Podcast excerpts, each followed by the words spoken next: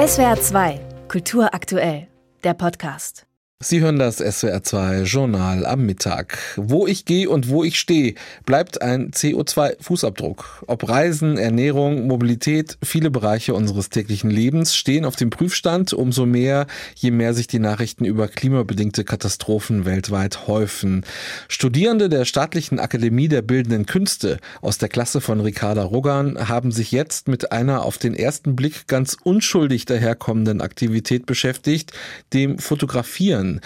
Auch das Fotografieren kostet Energie und es fragt sich, wie Fotografien ressourcenschonend und umweltgerecht produziert werden können.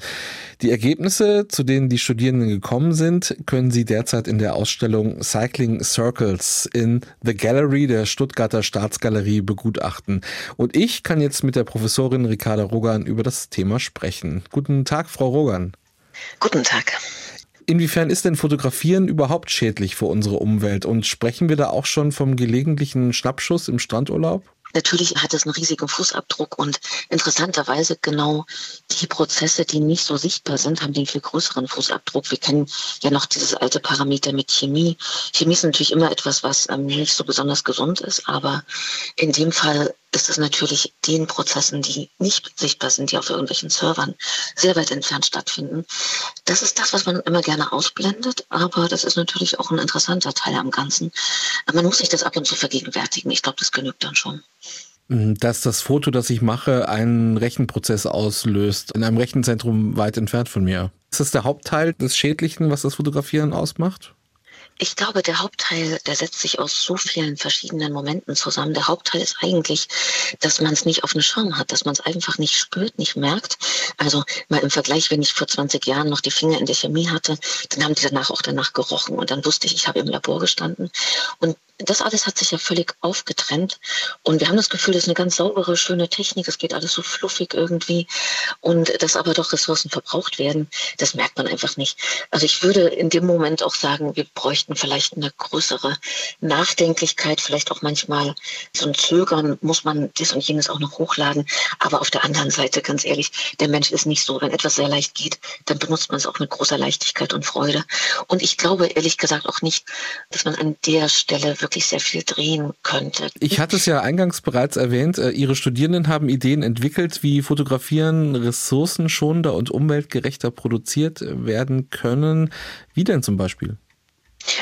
Wir haben ein paar Dinge durchprobiert tatsächlich. Wir haben uns vor einem Jahr ungefähr, als die Vorbereitung für die Ausstellung begann, haben wir uns hingesetzt mit dem Kurator Bertram Kaschik zusammen und haben sehr viel durchdacht eigentlich. Wir haben eigentlich alle Fragen nochmal so neu gestellt und überlegt. Also auch so ganz einfache Fragen, wie findet eigentlich so ein Transport statt? Im Moment ist ja Transport von Kunstwerken auch etwas, was in den Preisen extrem explodiert. Und es lohnt sich auf jeden Fall auch langfristig zu überlegen, wie kann ich denn eine Arbeit anders transportieren? Es gibt dann, man kommt dann eigentlich zwangsläufig auch auf, auf witzige Lösungen. Also wir hatten einen Transport eines sehr, sehr großen Bildes, das wirklich vom Killesberg oben von der Kunstakademie getragen wurde, auf vier studentischen Schultern bis runter in die ähm, Staatsgalerie. Das waren natürlich sehr schöne Momente einer Prozession. Das wird man nicht immer umsetzen können in der Form, aber es hat in dem Moment großen Spaß gemacht. Und was genau davon, diesen Ideen, ist in der Ausstellung zu sehen, in Cycling Circles? Im Moment probieren wir eigentlich einen anderen Zugang, dass wir sagen, was können wir denn wirklich anders denken, was können wir denn neu denken? Und wir probieren es einfach einmal durch. Das heißt, wir haben ein sehr, sehr großes Bild und wir gehen jetzt nicht reflexartig daran, dieses vier Meter hohe Bild als eine Fototapete auszudrucken und an die Wand zu kleben, wie es gerade so gerne oft gemacht wird, sondern uns ist aufgefallen, dass durch diese Vergrößerung, diese starke, sieht man die Pixel ungefähr in Kartoffelgröße. Also ist dann die logische Konsequenz Konsequenz, dass man hingeht und einen Kartoffeldruck daraus macht, der wahnsinnig nachhaltig ist, aber in der Umsetzung mühselig, aber am Ende ein ganz erstaunliches Bild ergibt. Da sitzt der Student wirklich da mit der Kartoffel in der Hand und mit was druckt er? Er hat ein Pigment gemischt, indem er Traubenkerne verbrannt hat, die Asche eingesammelt, mit Kreide vermischt und mit Hafer gebunden. Und äh, da hat er so zehn Graustufen entwickelt und damit hat er dieses Bild gedruckt. Und das ist eine ganz erstaunliche Erfindung. Es gibt noch einige mehr in der Art. Es sieht anders aus, als man es kennt. Sie hatten ja, hatten ja vorhin über den Kostenfaktor gesprochen und auch darüber, dass in der analogen Fotografie, in der Chemie beim Entwickeln natürlich auch ein anderer Zeitfaktor eine Rolle spielt. Und natürlich ging das Fotografieren ja früher auch viel mehr ins Geld. Das ist ja vielleicht eins der Grundprobleme, dass es komplett kostenlos ist, auf seiner Digitalkamera auf dem Handy einfach 20 Mal auf den Auslöser zu drücken, anstatt nur einmal. Ist das vielleicht auch so ein Problem, dessen Bewusstwerdung Sie sich auf die Fahne geschrieben haben? Und, und was wollen Sie und Ihre Studierenden mit dieser Ausstellung eigentlich noch bewirken? Ja, das ist absolut richtig. Ähm, das äh, stimmt genau, was Sie sagen. Das war früher, hat man schon noch mal überlegt, ob man noch ein zweites, drittes Bild macht.